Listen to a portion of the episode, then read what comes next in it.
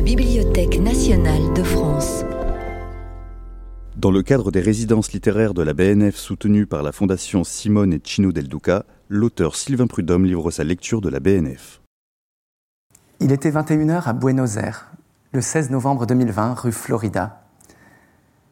Attablée autour de solides côtes de bœuf se trouvait la dramaturge norvégienne Inger Orving, le poète grec Yanis Kanakos, la jeune essayiste italienne Elena Vilanovic.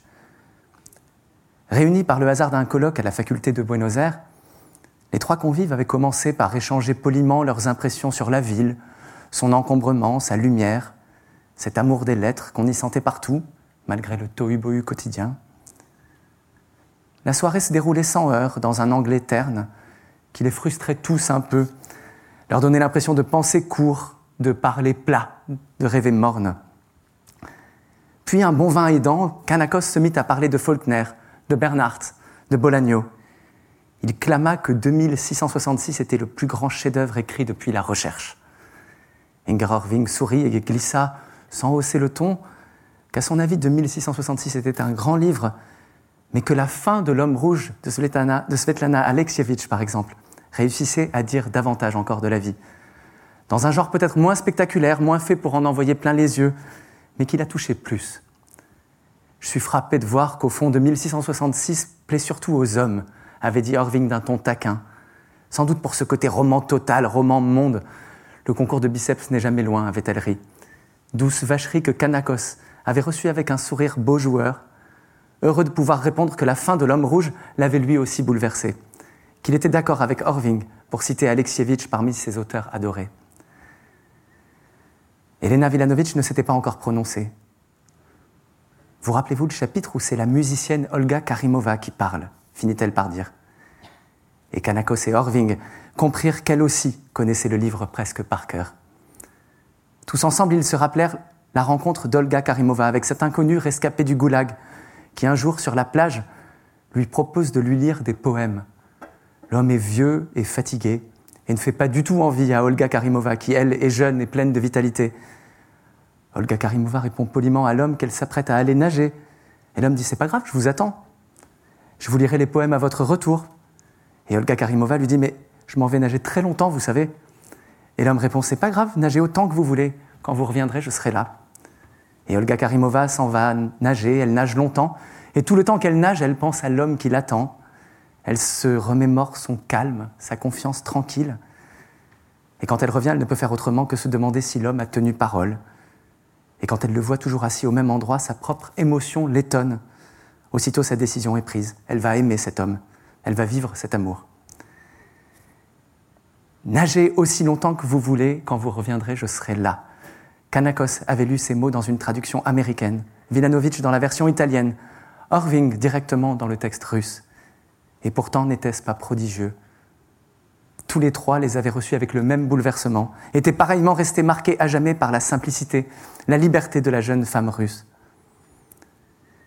Il y avait longtemps à présent qu'ils étaient attablés. Ils rirent lorsque les serveurs vinrent se planter avec gêne devant eux en leur montrant la salle vide alentour, les autres clients depuis longtemps partis. Nous n'avons même pas eu le temps de prendre un dessert, éclata de rire Kanakos. Dehors, l'air était léger, la nuit argentine bouillonnait d'énergie de trous d'ombre, de secrets infinis. Ils se sentaient bien. Ils n'avaient pas envie de se quitter. Ils virent un bar nommé l'Apocalypse, s'y engouffrèrent, boire un dernier verre. De nouveau, ils parlèrent de livres, encore et toujours de livres. Et au bout d'un moment, Elena Vilanovic eut cette phrase émue qu'au fond, c'était leur pays. Nos cartes d'identité peuvent bien nous prêter la nationalité qu'elles veulent. Notre vrai pays, notre seul pays, c'est celui-là, celui des livres. Et il y avait une telle ferveur dans les mots de l'italienne, ils étaient dits avec une telle fougue que Kanakos et Orving durent se retenir pour ne pas donner à leur nouvel ami le baiser passionné que leurs lèvres réclamaient. À notre pays, dit Orving en levant son verre. Et dans la nuit, ils se serrèrent tous les trois, grisés d'alcool et de désir, heureux. Le lendemain, chacun rentra chez soi. chacun rentra chez soi. Kanakos marchait de nouveau dans les rues de Thessalonique, Orving sur les quais d'Oslo, Vilanovic parmi les étals du marché de Pavie, et pourtant chacun sentait qu'il avait laissé son vrai sol derrière lui, dans la douceur de la nuit argentine. Ils se téléphonèrent, s'écrivirent. furent un peu réconfortés de voir qu'ils remâchaient la même déprime. Ils comprirent que le pays était leur destin, la terre qu'ils transporteraient toujours partout où ils iraient. Ils comprirent que de ce pays-là, nul ne s'en va jamais. Il vous reste là, planté au cœur. Il va grandissant d'année en, année comme une forêt. Il croit. Toute la vie, il croit. Vous peuple. Vous accompagne même à des milliers de kilomètres de chez vous, s'emporta Orving. Et à l'autre bout du zoom qui durait depuis cinq heures, Kanakos et Vilanovic en frémirent d'exaltation autant que d'effroi. Ces trois-là, comme beaucoup d'autres avant eux, tirèrent la conclusion qui s'imposait. Le temps de régler quelques affaires, de mettre un point final à la vie qu'ils avaient menée jusque-là, ils firent leurs valises et vinrent nous rejoindre ici, au bord du fleuve, entre ces murs. On les vit sortir tous les trois de la bouche de métro, s'engager dans l'ascension des marches qui depuis toujours défendent de tous côtés le pays et lui donnent cette allure de Teotihuacan de verre, de métal et de bois. J'ai souvent scruté sur les petits écrans du PC Sécurité le visage de celles et ceux qui entrent au pays, se donnent pour toujours à lui.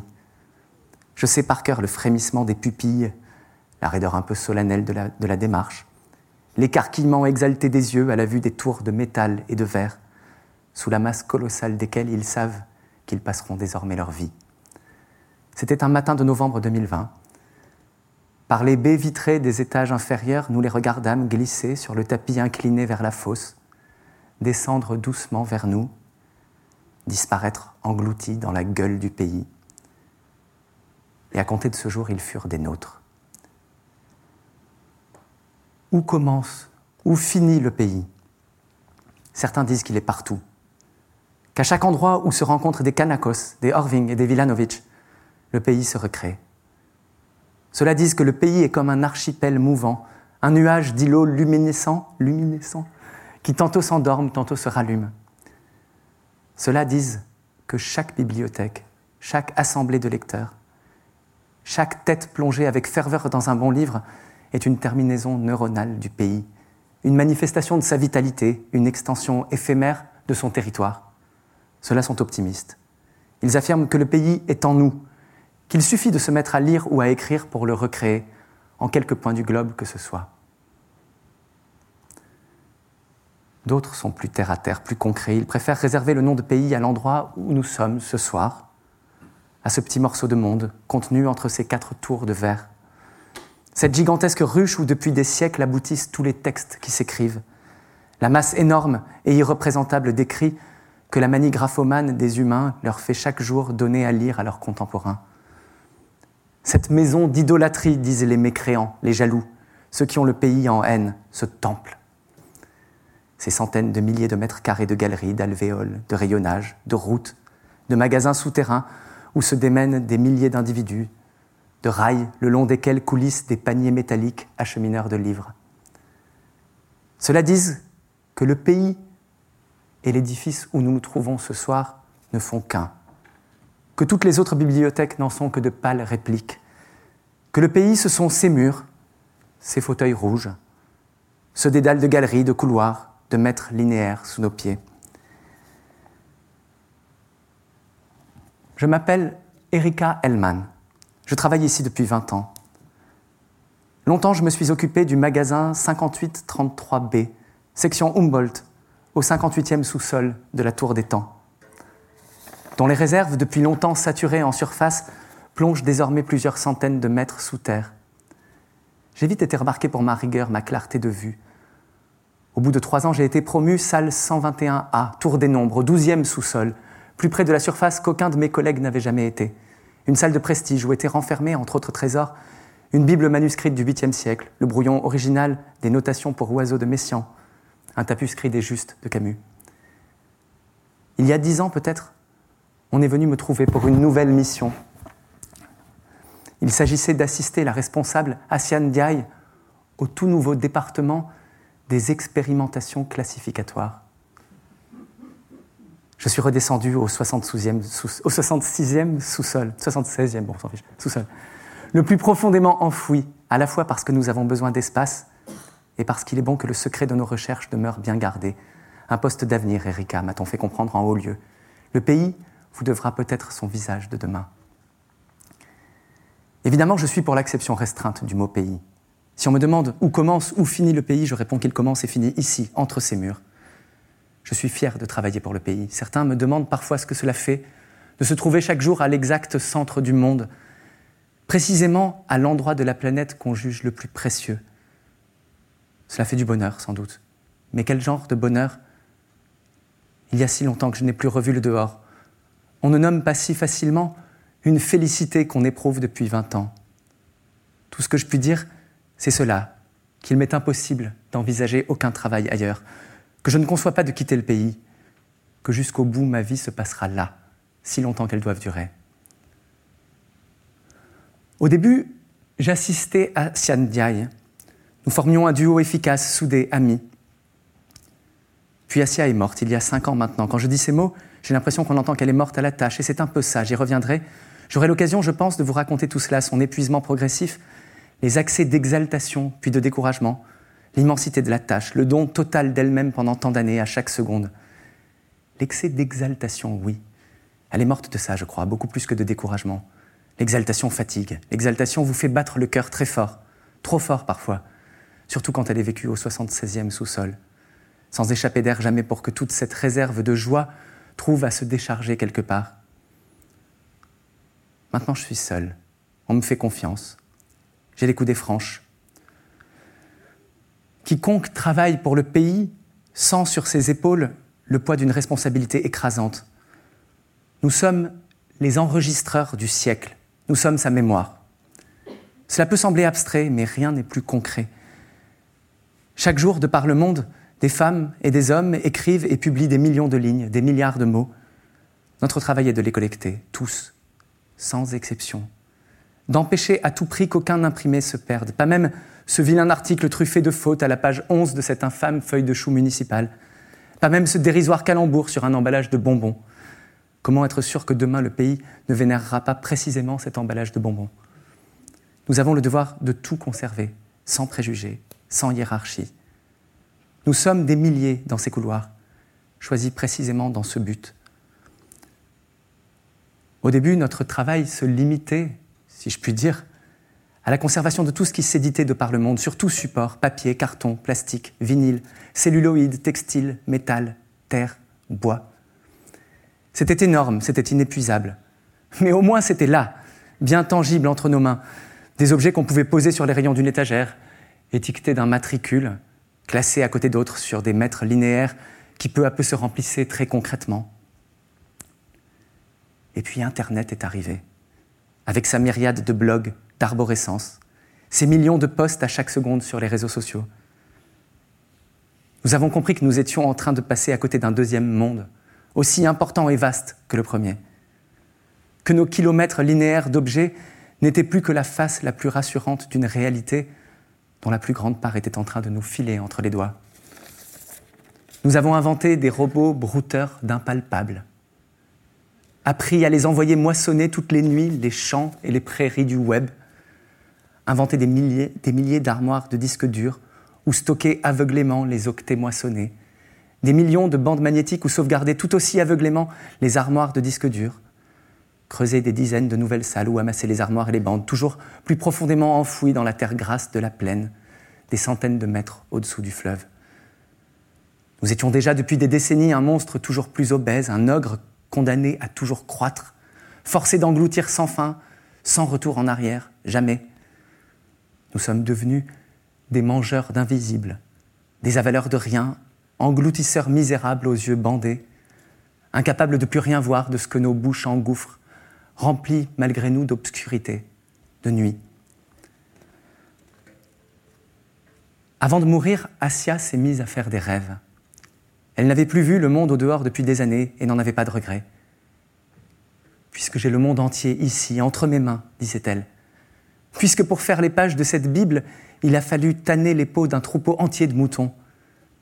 Puisque chaque reliure pleine peau, c'est comme une chèvre qui est là, dans mes mains, roulée autour du livre pour le protéger puisque sur chaque étagère j'ai des papyrus, des forêts, puisque les livres me parlent à chaque page du monde, me le racontent mieux que mes sens me le font percevoir, puisque le pays ce n'est rien d'autre que le monde lui-même, mais comme éclairé, aiguisé, plus vrai, plus plein. Pendant des années, nous avions peiné à inventer de nouveaux classements, étions parfois restés à court d'idées, prisonnières de nos réflexes. Et puis les dernières semaines de sa vie, les idées se sont mises à éclore en elle comme un feu. La nuit, je l'écoutais parler dans son sommeil. Les livres sont des fleuves, elle disait. Et dans son rêve, elle marchait dans une pièce où tous les livres étaient rangés par vitesse d'écoulement, largeur du lit, caprice du cours, âpreté ou aménité des rives, champ clair ou sombre de l'eau, nombre et vitalité des oiseaux sur la rive. Il y avait les rivières enserrées au creux d'une gorge, obligées de jaillir dru, fort, les larges fleuves au lit méandreux, à l'avancée paisible, patiente, aussi lent que puissant. Il y avait les marécages immobiles, les ruisseaux de montagne à l'eau glacée même en été, gelés dix mois par an, seulement accessibles aux plus téméraires. Une autre nuit, elle disait Les livres sont des arbres. Et le pays, cette nuit-là, devenait une forêt, avec ses sycomores au fût immense, ses bagnans aux mille racines, ses orchidées, ses plantes parasites, ses plantes carnivores, ses figuiers étrangleurs, ses baobabs solitaires, ses chênes, ses mousses, ses lichens. Elle disait Les livres sont des animaux, de doux et parfois cruels animaux dont il faut savoir écouter la vie. Et elle racontait la douceur du poil de certains, qui se laissaient prendre dans les bras, mais finissaient par vous mordre. Elle affirmait Faulkner est un rat musqué. Dostoïevski, un hibou hirsute. Duras, une fouine. Elle me racontait les salles qu'elle voyait, étages des rapaces, étages des reptiles, des rongeurs, des oiseaux ornementaux, des insectes venimeux. Au matin, elle était épuisée, exaltée, mais presque à bout de force. Son état se dégradait à toute allure. Nous savions toutes deux qu'elle ne vivrait plus longtemps, alors j'écrivais, je notais. Elle citait Kafka. Un livre doit être la hache qui brise la mer gelée en nous. Et elle jurait que tous les livres sont des armes. Elle racontait la première salle est celle des sabres. Puis viennent les livres scie, les livres cognés, les livres coutelas, les livres scalpels. Un matin, elle a disparu et j'ai tout de suite su ce qui était arrivé. Les caméras l'ont montré comme en extase, sortant, sortant de l'ascenseur qu'elle n'avait plus pris depuis des années, ressortir à l'air libre pour la première fois depuis combien de temps? Pour la dernière fois aussi. La minute d'après, elle s'asseyait au bord du jardin de l'oubli et, après quelques secondes d'inspiration, elle s'y laissait doucement glisser, légère, heureuse, l'air apaisé. Ce jour-là, je suis resté à regarder par les baies vitrées les arbres et les lianes poussés à l'intérieur du jardin de l'oubli, ce puits de verre qui occupe tout le centre du pays, sur lequel donnent toutes les galeries. Ce puits qui chaque année s'enfonce un peu plus profond à mesure que les besoins du pays imposent le creusement de nouveaux sous-sols. Ce puits le long duquel remontent depuis toujours des plantes. J'ai pensé à l'absence de bruit de sa mort, à la douceur de sa disparition, au prodige qui permet aux plantes de s'élever toujours vers la lumière, au mystère de la gravité qui nous fait chuter dans les gouffres, à l'étrange chassé-croisé des tiges des plantes qui montent et des corps humains qui descendent, toujours les meilleurs, ceux qui se sont donnés le plus absolument au pays, qui ont mérité cet abandon final, ce lâcher-prise ultime, enfin l'oubli, après une vie à lui résister. J'ai pensé à la, réversibilité de tout, aux feuilles vivantes des arbres et à Assia morte, aux millions de peaux de bêtes parcheminées à l'intérieur des vieux livres, et à moi, toujours là, si vivante. Le lendemain dès l'aube, je me suis mise au travail. En quelques mois, j'ai donné naissance à la salle des fleuves, à la salle des arbres, à la salle des armes. J'ai inventé la salle des plaisirs, livre d'un soir, livre passade, livre friandise, livre d'une vie. Je ne sais plus quel auteur a dit cela, que chaque beau livre était une petite mort, puisqu'à la jouissance qu'il procure se mêle la tristesse qu'il se termine je me sens chaque jour un peu plus proche de l'état où j'ai vu Assia juste avant sa mort. Je suis exaltée comme elle, heureuse comme elle, légère, étourdie, emportée comme elle. Je me promène parmi les livres et je danse, je tourne sur moi-même.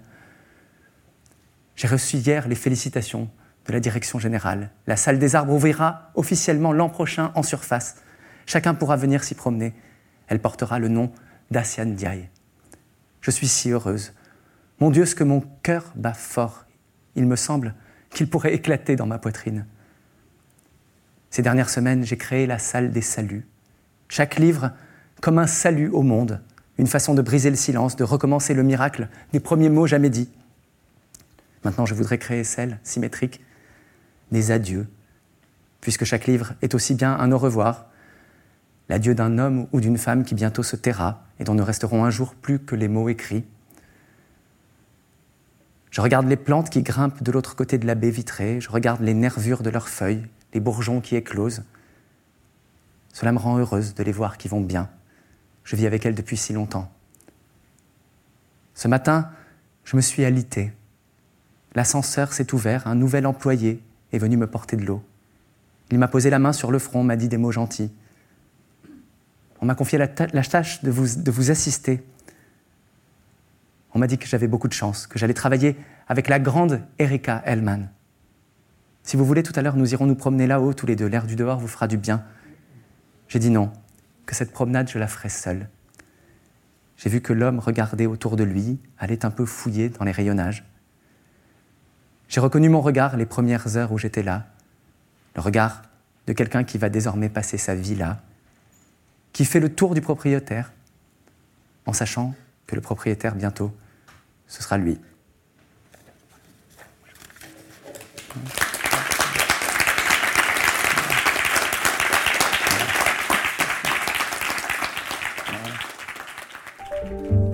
Vous venez d'écouter un podcast de la Bibliothèque nationale de France. Retrouvez les conférences, rencontres et créations de la BNF sur toutes les plateformes de podcast ainsi que sur le site bnf.fr.